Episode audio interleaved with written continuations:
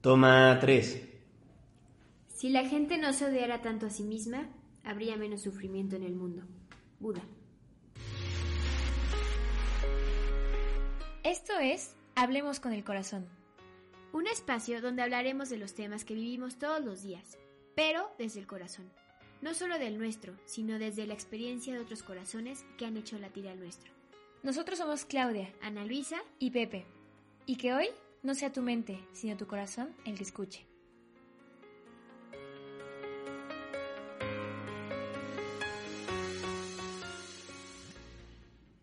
Hola amigos, bienvenidos al tercer episodio de Hablemos con el Corazón. Y para esta sesión, la verdad es que todo surgió de una pregunta que nos hicimos, que la verdad no teníamos nada claro, que es, hoy en día está muy de moda esta parte de amarnos a nosotros mismos y parece muy obvio que para ser feliz lo que necesitas es quererte a ti mismo. Suena muy obvio, pero al mismo tiempo si te quiere, yo tengo, tenía la cuestión de decir, bueno, si me quiero demasiado quizá me vuelvo narcisista, pero también si no me sé querer, voy a ser infeliz para siempre. Siempre como seres humanos nos vamos a los extremos. Entonces la cuestión es si hay un balance entre el narcisismo y la falta de amor propio. Pues yo creo que no es como si haya un balance o no. O sea, yo creo que es amarte a ti mismo. O sea, literal, amarte. Y muchas veces para amar algo, tienes que conocer ese algo. Entonces creo que lo primero que tienes que hacer para amarte es conocerte. No puedes amar algo que no conoces. Y preguntarte, ¿quién eres? O sea, ¿quién soy? Pero no nada más el típico, soy administrador, soy arquitecto, soy mexicano, soy hombre, soy Pepe. O sea, ir más profundo, ir más allá. Por ejemplo, hay una frase que me encanta de Víctor Frank, que en su libro, El hombre en busca del sentido, él hace una pregunta que dice, ¿qué es el hombre? Y la respuesta es, es el ser que siempre decide lo que es. Es el ser que siempre decide lo que es. Y un amigo nos decía que, o sea, si el hombre es lo que decide ser, quiere decir que nosotros somos la suma de las decisiones que hemos tomado en nuestra vida. Y obviamente de eso que has hecho en tu vida, lo tomas y aprendes y dices como, ok, porque hay gente que a lo mejor ha, decidido hacer cosas malas en su vida y dice como, chin, me arrepiento, no quiero hacer esto, ya no quiero ser así. Pero entonces tomas como, es de lo que hablábamos la, otra vez nosotros tres.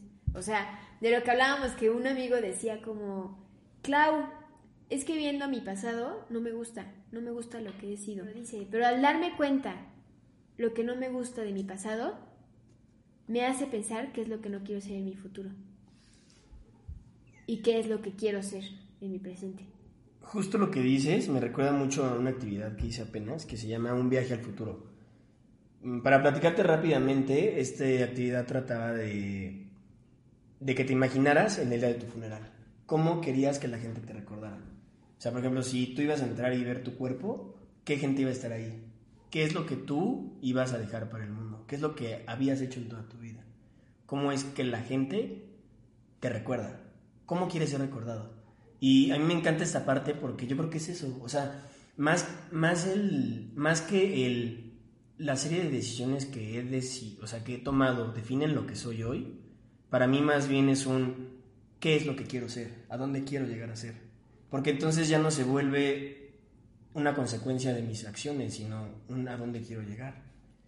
Entonces, el amor propio sí, siento que tiene que ir con el aceptarme como soy, pero también un qué quiero llegar a ser.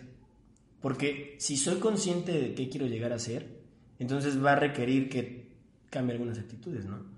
Por ejemplo, no sé si te ha pasado, pero las cosas que regularmente te cuestan más trabajo son las que como que te ayudan a crecer más. Sí, sí, las difíciles. Las que te retan, porque por supuesto que, no sé, yo quiero ser el mejor arquitecto, pero si eso va a implicar que yo tenga que trabajar arduamente durante horas o meterme muchísimo en mi trabajo e investigar demasiado acerca de un tema, pues obviamente que no cualquier persona lo va a hacer. Y me recuerda mucho una cita bíblica que me encanta, que decía que las recompensas son muchas, pero los trabajadores son pocos.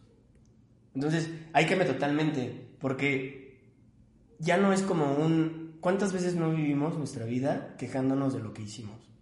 o viendo nuestros defectos como si fueran lo peor, ¿no? O sea, justo decía un autor que nos cuesta mucho querernos a nosotros mismos porque implica querer también lo que no queremos. Sí. O sea, el quererte a ti mismo implica que, a que quieras a la persona que es enojona, a la persona que es impaciente, a la persona que de repente se desespera o que es floja. ¿Te refieres a la persona externa o a ti? No, a ti mismo. Y justo lo que hablan, lo que invitan es decir, acepta esas partes, porque ya son parte de ti. Todos tenemos defectos. Tienes que agarrarlo y decir, esto es parte de mí, pero ya no quiero que afecte en mi vida. Porque si en tu pasado te trajo problemas, tú tienes dos opciones. O puedes seguir que ese defecto crezca y afecte tu futuro, o decir, yo no lo quiero, ya no quiero ser así. ¿Y qué pasa con esto? Empieza un cambio. Empieza esta parte que dice, sé que soy así, pero hoy decido no hacerlo. Entonces, ¿qué pasa? Empiezas a crear hábitos, empiezas a tomar decisiones, empiezas a luchar contra esa parte de ti mismo que no quieres ser, porque no quieres que te recuerden de esa manera. Y para mí eso es lo interesante.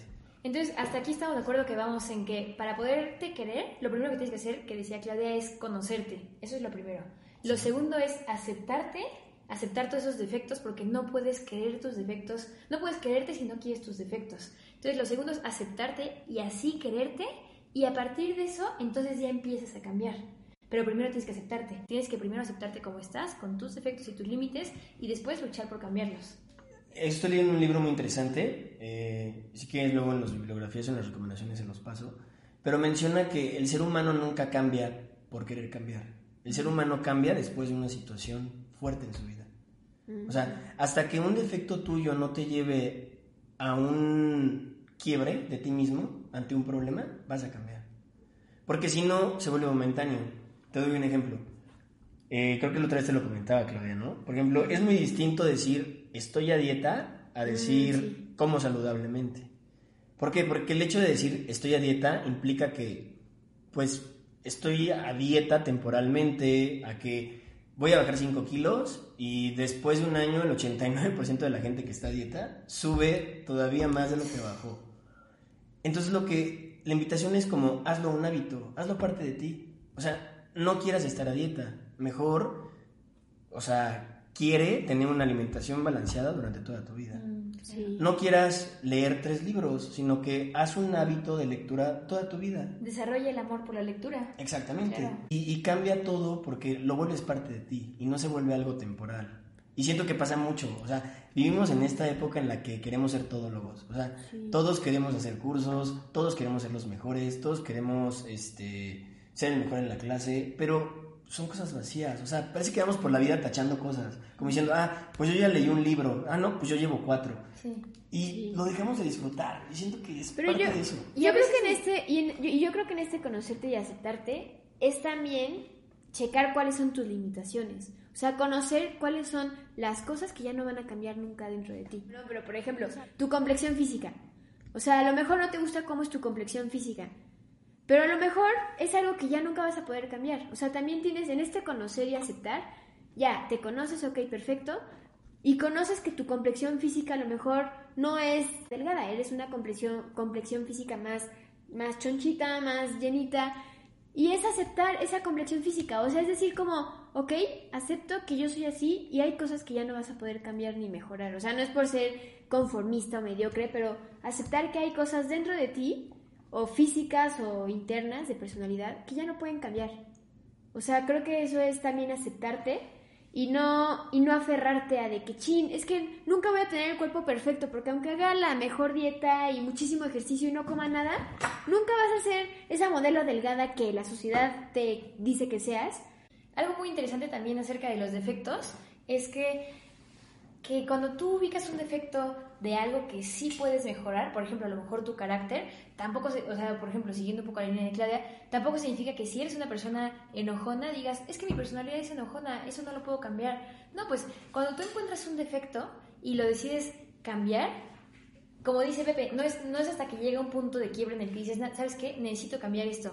Cuando tú trabajas un defecto, incluso una persona enojona se puede volver más paciente y menos enojona que una persona que ya es paciente. ¿Por qué? Porque la persona que era impaciente o que era enojona decidió decir, ¿sabes qué? Voy a cambiar esta parte de mí, voy a mejorar. Quizá tu carácter duro no lo vas a poder cambiar, pero sí vas a poder volverte más paciente y entonces un defecto lo conviertes en una virtud. En una TED Talk escuché que, bueno, el expositor se llama Julian Baghini y su plática se llama ¿Existe un verdadero tú?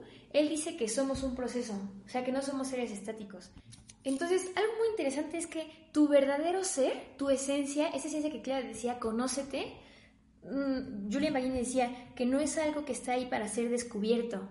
Sí, hay algo que tienes que ir descubriendo conforme te vas conociendo, pero también no es como que observas tu propia alma y entonces cuando tú te observas a ti mismo encuentras toda la verdad, sino que mientras tú te observas, te vas creando.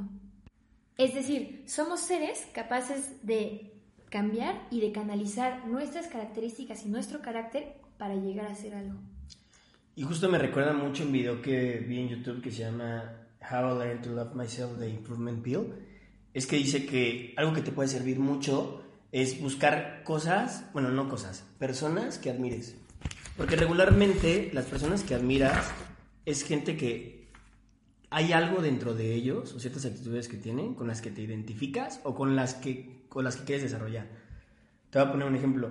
O sea, por ejemplo, yo podría admirar mucho a mi papá, ¿no? Porque yo veo en él características que yo quiero desarrollar. Por ejemplo, es una persona muy responsable, es una persona muy amorosa y es una persona que siempre este, es muy reservado, pero sabe hablar cuando tiene que hablar.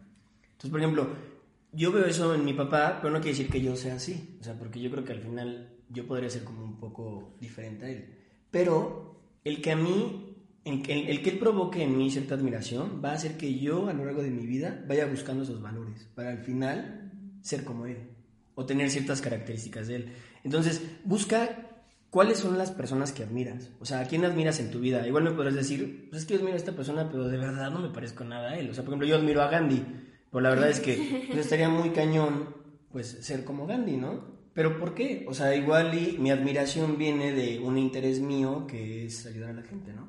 Entonces, si voy leyendo la historia de Gandhi y cómo hizo las cosas increíbles que hizo, pues me va a ayudar un poco a poder yo desarrollarlas desde mi personalidad y mi forma de ser.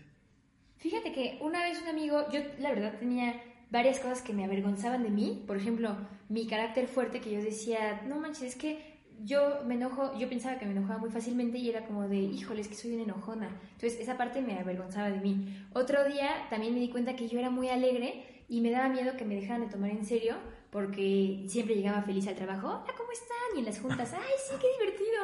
Y un día me dio miedo que me dejaran de tomar en serio por ser tan alegre y por tomarme las cosas. No me las tomo tan ligera, pero parece porque sonrío y hago bromas. Y el tercer defecto que me avergonzaba y que me costaba de mí era que yo era muy sensible y me sentí, y yo decía, oye, no seas tan sensible porque puedes volverte muy vulnerable. Entonces eran tres cosas que yo veía como defecto y que yo decía, tengo que trabajar en esto y tengo que dejar de ser, tengo que dejar de tener este carácter fuerte, tengo que dejar de ser tan vulnerable, tengo que dejar de ser tan, tan alegre o tan bromista con las situaciones y tomarme la vida más en serio.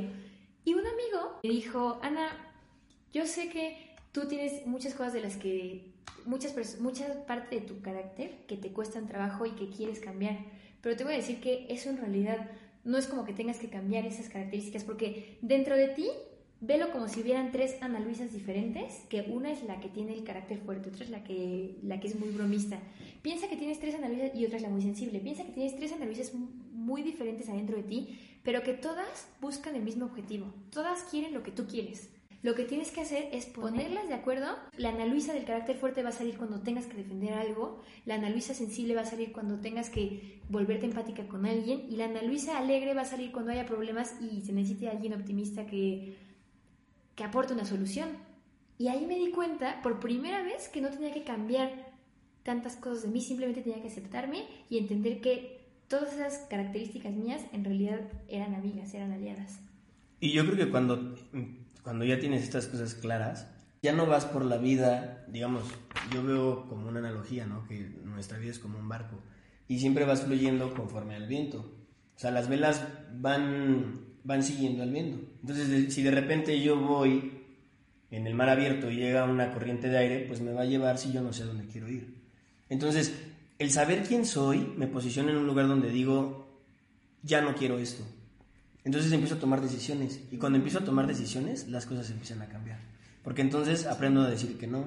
Entonces dejo de perder el tiempo leyendo 80 libros cuando pues tal vez ni me interesan los libros. A mí lo que me interesa son las revistas. O dejo de tratar de escalar y ir coleccionando y tachando cosas de una lista que tal vez ni siquiera me gusta. O sea, tal vez ni siquiera me gusta correr un maratón porque no me gusta correr. No, y empiezas a tomar decisiones por ti mismo, ya no por lo que la sociedad te dice que tienes que ser o que tienes que lograr. Entonces yo creo que como dice Pepe, ya cuando sabes quién eres y te aceptas como eres, eres más libre, porque eres libre de decidir, yo no quiero ser así como todos los demás. O a mí no me interesa tener esos tenis de marca o eso. Yo soy feliz con mis tenis sin marca, mi playera sin marca, este, con el coche más viejo, este, o sea, ya no estás en ese estereotipo que todos quieren ser. Y que la sociedad, de verdad, o sea, todo el tiempo nos dice como, es que tienes que ser así, tienes que ser así. Es lo, lo mismo que les decía hace rato, tienes que tener el cuerpo de la modelo. Pues sí, pero si tu complexión física no te permite ser así, entonces ya no vales. Y eso es lo triste, entonces como ya no vales, te hace sentir mal. Aceptarte te da libertad. Libertad de decidir qué es lo que quieres. Libertad de ir como, a mí no me interesa lo que los demás están haciendo, yo quiero seguir mi camino, porque esto es lo que yo quiero y sueño. O simplemente me encantó lo que dijiste de o sea, esto de como de las apariencias, ¿no? Y tal vez un ejercicio, al menos me lo dejo para mí, si lo quieren hacer, pero realmente, ¿qué, qué serías tú hoy si, digamos, eres doctor? Si no fueras doctor, si no tuvieras la ropa que traes puesta, si no vivieras donde vives, si no tuvieras el trabajo que tienes, ¿dónde estaría tu valor? O sea, ¿qué serías tú sin las cosas materiales que te rodean? O las cosas superficiales. O el rol que tienes con tus amigos del chistoso, o sin las vistas cada ocho días. Si realmente fueras tú al 100% en tu esencia, ¿te querrías realmente como eres?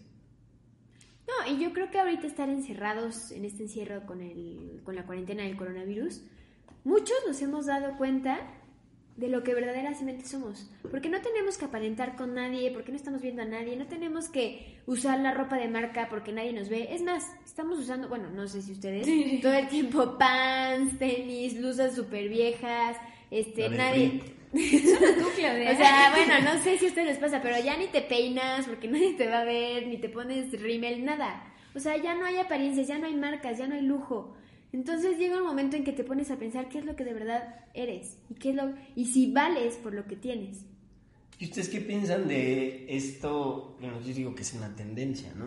En el que todo el mundo te dice, ámate a ti mismo. O sea, tú eres prioridad, tú eres primero, quiérete. Si la gente te quiere como eres, adelante. Y si no, o sea, y si no, tú sigue tu camino. O sea, me llama mucho la atención porque de repente sí lo siento un poco egocentrista y siento que yo sí llegué a caer en eso, en el que, como un decir, yo soy así y si no me quiere, pues ella, ella está mal o esa persona está mal. O, Sí, ya más narcisista, ¿no? Ajá, o yo me intereso por mí, o sea, porque mientras yo esté bien, todo lo demás va a estar bien. Entonces, de repente se vuelve un poquito pues, como egocentrista al grado de que solo importo yo, ¿no? O no sé qué piensan de esto, porque parece como algo disfrazado. O sea, es algo muy bueno, claro, quiérete a ti mismo. Pero, ¿esa es la finalidad de la vida? ¿Quererme a mí mismo y ya? Bueno, justo les voy a voy a, a debatir esto que está diciendo Pepe con una frase que dice San Agustín y que investigando sobre el tema la encontré y decía San Agustín, conócete, acéptate y supérate. Uh, tómala. Ok, entonces ya en el principio del podcast hablamos de sí, conócete, acéptate, tus errores, todo lo que eres, no sé qué. Pero ahora viene la palabra supérate. Y bueno, ya saben que nos encanta José María Rodríguez Olenzola. este, otra vez lo voy a tener que citar en este, en este podcast. Pero es que la verdad tiene videos muy, muy buenos, libros muy buenos, amigos, se los recomendamos. Te amamos, José María. Este, y José Mari, José María José María. ya, ya, Ya, ya sé. ya aquí. Ya bien confianzuda. Sí, es que ya siento que lo conozco. Ya siento de. O sea-. Pero eh, este José María explicaba ese, esa palabra que decía San Agustín, supérate, en ser un inconformista rebelde. Ese supérate es ser un inconformista rebelde que busca ser la mejor versión de ti mismo. Y él decía, ¿cómo se supera a uno mismo? Y tomaba tres puntos importantes. El primer punto decía, agradecimiento. Porque muchas veces damos por sentado tantas cosas, somos privilegiados, la verdad, yo creo que si estás escuchando este podcast, eres privilegiado. Este... De escucharnos. De escuchar- de escucharnos. No, no, no, pero, o sea, otra vez hablando de la cuarentena y que siempre todo el mundo habla de esto, pero de verdad, valorar que estamos, o sea, en una, en una casa con comida en nuestro refrigerador, tenemos una cama donde dormir, está nuestra familia que a lo mejor ya tartaste de tus hermanos y los quieres aventar a veces. Ah. No, no, no. No, no, pero también agradecer que está ese cariño de tu familia ahí. ¿Sí lo has sentido por mí? A veces. No es cierto. Bueno, sí, a veces. Este. Entonces, él decía que para superarte a ti mismo tenías que agradecer. O sea, agradecer y valorar lo que tienes. ¿Cuántas veces en esta cuarentena has agradecido y valorado lo que tienes? Porque sí, te estás quejando a lo mejor muchísimo de, ya quiero salir de mi casa, ya estoy harto, estoy aburrido, ya no aguanto mis hermanos o lo que sea. Ay. Pero de verdad, ¿cuántas veces has agradecido? La segundo, el segundo punto, que aquí ya viene con lo que dice Pepe, superarse a sí mismo es abrirte hacia los demás. Superarte ya no es quedarte con me amo, me acepto, soy el mejor, wow, sí, ya, qué autoestima increíble tengo. No, ya no. Ok, ya te amas a ti, ahora es abrirte a tener una relación con los demás. Y él, José María, decía, es salir al encuentro con los otros, porque eso te rompe muchas seguridades. Y eso te ayuda a aprender muchísimo de ti. Y te ayuda, porque ayudar a los demás es como, wow, o sea, es ese como, ese plus que te va a dar en tu vida de, ok, ya me quiero, este, qué padre es mi vida y todo, pero ayudar, puf, te va a dar una sensación de, de plenitud que no te da ni una cosa, aunque te ames y seas perfecto y seas lo mejor de este mundo. Y la tercera que decía José María es el inconformismo. ¿Qué más puedes hacer dentro de ti? Porque, ok, a lo mejor sí, ya descubrí que soy inteligente, soy enojón, soy sensible, no sé qué, pero no ser conformista, o sea, ok, ya te amas y te aceptas, ir más allá. O sea, ser crítico de uno, ser crítico de uno mismo e ir construyendo qué más puedes hacer. Ya descubrí mis cualidades, mis personalidades, ¿qué más puedo hacer? O incluso ver cómo eres con las personas. Por ejemplo, hay- cosas de mí que me gustan cuando estoy con cierta persona. Y estoy seguro que hay momentos que dices, cuando estoy con esta persona, soy mejor. O sea, cuando estoy con mi familia, soy mejor persona. Cuando voy de misiones, soy mejor persona. Cuando me pongo al servicio de la gente, soy mejor persona. Y te sientes bien. O sea, después de entregarte a la gente, te sientes bien. ¿Por qué? O sea, ¿por qué causa satisfacción el servicio a la gente? Porque te hace ver a ti de una manera súper padre. Y esto justamente me recuerda a una plática que dijo eh, Keiichiro Hirano en igual una TED Talk que se llama Love Others to Love Yourself. Y algo que dice es que para amar, bueno, como lo dice el nombre de la plática, ama a los demás para poderte amar porque, bueno, él decía mucho que a veces cuando se muere una persona, tú dices, ay, cuando yo cuando, o cuando se va de viaje una persona o cuando ya no está, tú dices, ay, la qué diferencia que se muera que se vaya es que de él, viaje. de hecho, él no dijo irse de viaje, él dijo morirse, pero estoy cambiando. Entonces, cuando una persona ya no está y tú dices, ay, la extraño, quizá ni siquiera la extrañas, lo que extraño, y tú dices, es que con ella me sentía, yo podía ser muy auténtico. No manches, es que con él yo decía unos chistes súper chistosos. Yo con Pepe me siento que soy la persona más chistosa, porque se ríe siempre de mis chistes. Entonces, en realidad, no, o sea, quizá pensamos que solo con ese tipo de gente sacamos lo mejor de nosotros, cuando en realidad ese mejor ya está dentro de nosotros. Yo ya soy chistosa sin Pepe, solo que con Pepe descubro cómo soy. No, solo con Pepe. No, sí soy chistosa de veras. Entonces, ella vio se ríe de mis chistes. Entonces, en realidad, la gente nos ayuda a descubrir quién somos. Eso está increíble. O sea, porque le cambia la vuelta a todo. Y de repente ya no se trata un. O sea, sí descúbrete, sí descubre las cosas que hay adentro. Pero hay muchísimo más afuera. O sea, incluso todas estas cosas que quieres ser o que quieres lograr, las puedes solamente descubrir o trabajar poniéndote al servicio de la gente. Pues yo creo que lo más importante es, literal, caerte bien a ti mismo. Porque una vez en una frase escuché como, tú eres la persona que va a pasar el resto de tu vida contigo mismo. Imagínate caerte mal a ti mismo. Entonces, la verdad yo creo que es, esta frase es como, no tienes por qué estarle dando explicaciones a alguien de por qué eres así. o estar en un grupo social y decir como es que soy así para que me acepten en este grupo de personas. O sea, creo que lo importante es ser tú mismo. Si te gusta algo y a los demás no, le gusta, no les gusta, serle fiel a ti mismo, a tu corazón. Y ve lo que tu corazón anhela. O sea, las cosas que están dentro de tu corazón dicen más de ti realmente que lo que eres hoy. Esa persona que eres en este momento puede ser perfectible. No eres perfecto, pero eres perfectible. Y dentro de un año puedes lograr objetivos y puedes lograr metas que tal vez hoy te parecen imposibles. Pero tienes que creértela. Y eso es parte del amor propio. También teniendo confianza en que Dios te está acompañando en este proceso. Bueno, y a mí me gustaría concluir con el serte fiel a ti mismo. O sea, creo que esta parte es importante. Ok, aceptar tu pasado, lo que has sido, ya, o sea, ya pasó. Es nada más ahora aceptarlo. A lo mejor no te gustó lo que viviste, pero es aceptarlo. Ya no aferrarte a eso que a lo mejor te duele, que a lo mejor te pesa, que a lo mejor te marca. Porque como decía Pepe, es ver de esos pasados, ver de ese pasado qué puedes aprender y hacia dónde quieres ir.